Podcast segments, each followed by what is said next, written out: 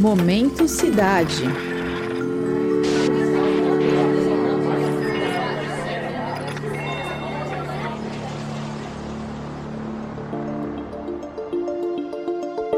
Você já deve ter ouvido que a arquitetura é a arte em que nós vivemos. Esse é um clichê da área, mas é um clichê que não deixa de ser verdade. Por trás dessa arte estão profissionais com visões bem particulares que certamente são influenciadas e afetadas pelo mundo ao seu redor. E isso fica bem evidente durante períodos históricos conturbados, como, por exemplo, a ditadura militar que assolou o Brasil entre as décadas de 1960 e 1980. No período, algumas das mais marcantes construções públicas brotaram em nossas cidades, e, entre a idealização dos projetos e sua execução final, estavam arquitetos em conflito com um regime que ainda marca as nossas metrópoles. Eu sou o Denis Pacheco e o Momento Cidade de hoje faz a pergunta: Como a ditadura militar influenciou a arquitetura em São Paulo? Nesse episódio, eu converso com o pesquisador Vitor Próspero. Ele é autor do doutorado em andamento Projeto no Impasse, Arquitetura Paulista e a Ditadura Militar de 1964, orientado pelo professor José Tavares Correia de Lira, da Faculdade de Arquitetura e Urbanismo da USP, a FAO. Além disso, a partir do dia 24 de agosto, o Vitor vai ministrar o curso gratuito Arquitetura e Ditadura Militar no Brasil, no Centro Maria Antônia da USP, em São Paulo. Para começar, ele explica quem foram os arquitetos que, a partir de 1963, um ano antes do golpe, compuseram um movimento conhecido como Escola Paulista. Só para você saber, o grupo era composto pelos arquitetos Vila Nova Artigas, Fábio Penteado, Pedro Paulo de Melo Saraiva, Jorge Wilhelm, Rui Otaki, Paulo Bastos, Rodrigo Lefebvre e Zigbert Zanettini. Então, essa chamada Escola Paulista tem membros bem reconhecidos que foram Vila Nova Artigas, um arquiteto que fez o projeto da FAUSP, Paulo Mendes da Rocha, junto com eles é, Fábio Penteado, foi um arquiteto que produziu bastante naquela época, foi importante, mas é, esses são nomes consagrados e, e, e geralmente também para mim uma questão na tese é que é a produção do campo, o campo profissional local, né, dessa região de São Paulo, geralmente é um pouco resumido a esses personagens mas havia vários outros personagens, algumas tendências em disputa, né? E me interessa colocar esses personagens um pouco em diálogo. Na época, o coletivo ficou famoso por adotar elementos da chamada arquitetura brutalista. O estilo dá ênfase na técnica construtiva, na valorização da estrutura e adoção do concreto armado bem aparente. O prédio da Faculdade de Arquitetura da USP, localizado aqui em São Paulo, por exemplo, é parte dessa tradição. Esses três arquitetos que eu comentei atuaram muito numa linha que ficou reconhecida como essa escola paulista, que, que apostava numa, numa ética construtiva, que eles chamavam, assim,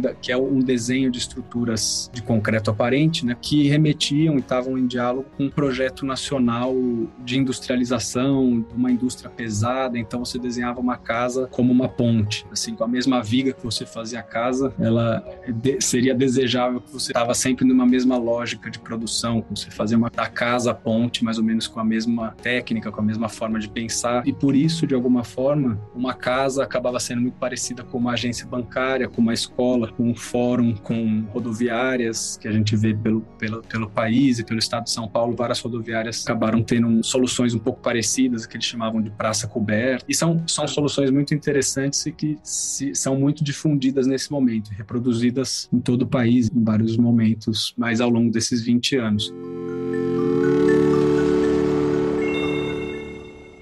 Em linhas gerais, a pesquisa do Vitor se concentra no período de 1964 a 1976, em São Paulo. Ela tenta compreender como o trabalho desses arquitetos perpassou as intenções do regime militar. Ou seja, um dos objetivos dele é compreender de que forma as aspirações de se ocupar o Brasil, entre aspas, tanto por parte dos militares quanto por desejo dos próprios arquitetos, acabaram se somando. Por isso, o especialista escolheu focar em oito projetos da época: dois clubes privados, dois quartéis militares, duas agências bancárias e dois edifícios administrativos. A metodologia envolve fazer um levantamento documental de cada construção, levando em consideração as trajetórias individuais dos seus arquitetos.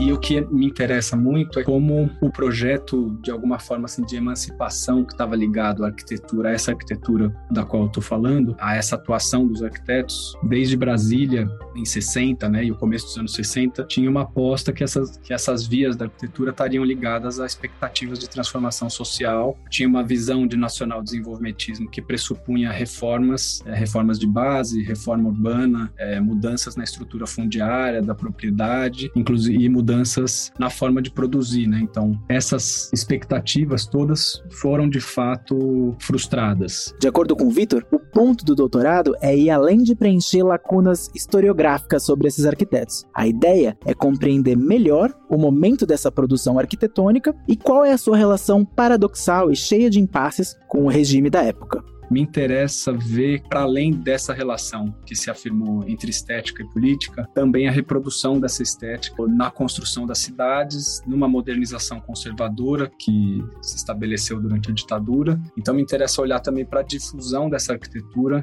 não só nos casos mais vanguardistas, assim, vamos dizer, mas também em casos correntes, assim, como, como esses exemplos de agências bancárias, de quartéis militares, que são exemplos que, de alguma forma, a, apresentam uma contradição aparente no discurso daquela arquitetura, que guardava expectativas de transformação social muito fortes associadas àquela estética, mas, na verdade, essa estética acabou sendo difundida em várias outras situações como essas, né? Como um clube privado, de sociabilidade privada e restrita, restrita, um quartel militar. Eu, eu estudei alguns casos de quartéis militares que foram projetados por arquitetos do Partido Comunista durante a ditadura.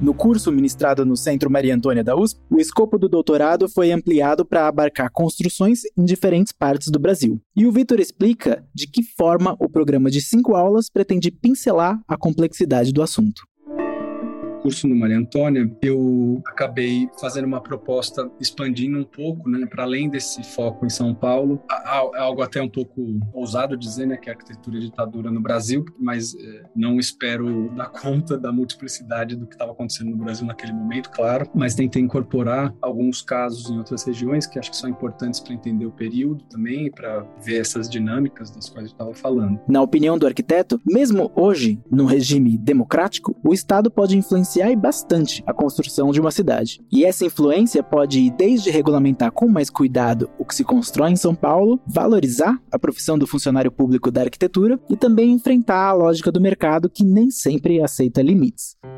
Eu acho que duas coisas que são fundamentais. É uma é a respeito da regulamentação, né, das normas, e outra coisa que eu acho que é, faz parte de um panorama mais amplo da disputa política hoje em dia é a necessidade de investimento público, né? Que é, acho que está no cerne das disputas políticas, que é como se enxerga não não se enxergar esses investimentos em edificações públicas, em infraestrutura isso não ser visto como um gasto, mas ser visto como um investimento a longo prazo e que tem um impacto fundamental nas cidades. Paralelamente a isso, é o fortalecimento da, da carreira pública né, de arquitetos nos escritórios públicos, nas diferentes secretarias e, e seções aí da, da prefeitura. E do ponto de vista da regulamentação, eu acho que o, fundamental que também está no cerne das disputas políticas, é a gente ficar menos refém do mercado imobiliário, né, como, como se ele fosse o único agente de produção da cidade. As inscrições para o curso Arquitetura e Ditadura Militar no Brasil são gratuitas, e o link está na descrição desse podcast e no site jornal.usp.br.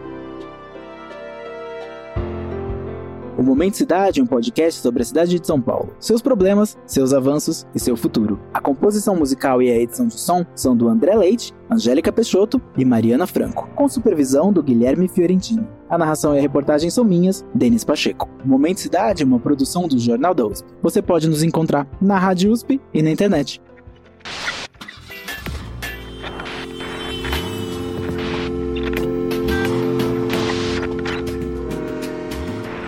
Momento Cidade.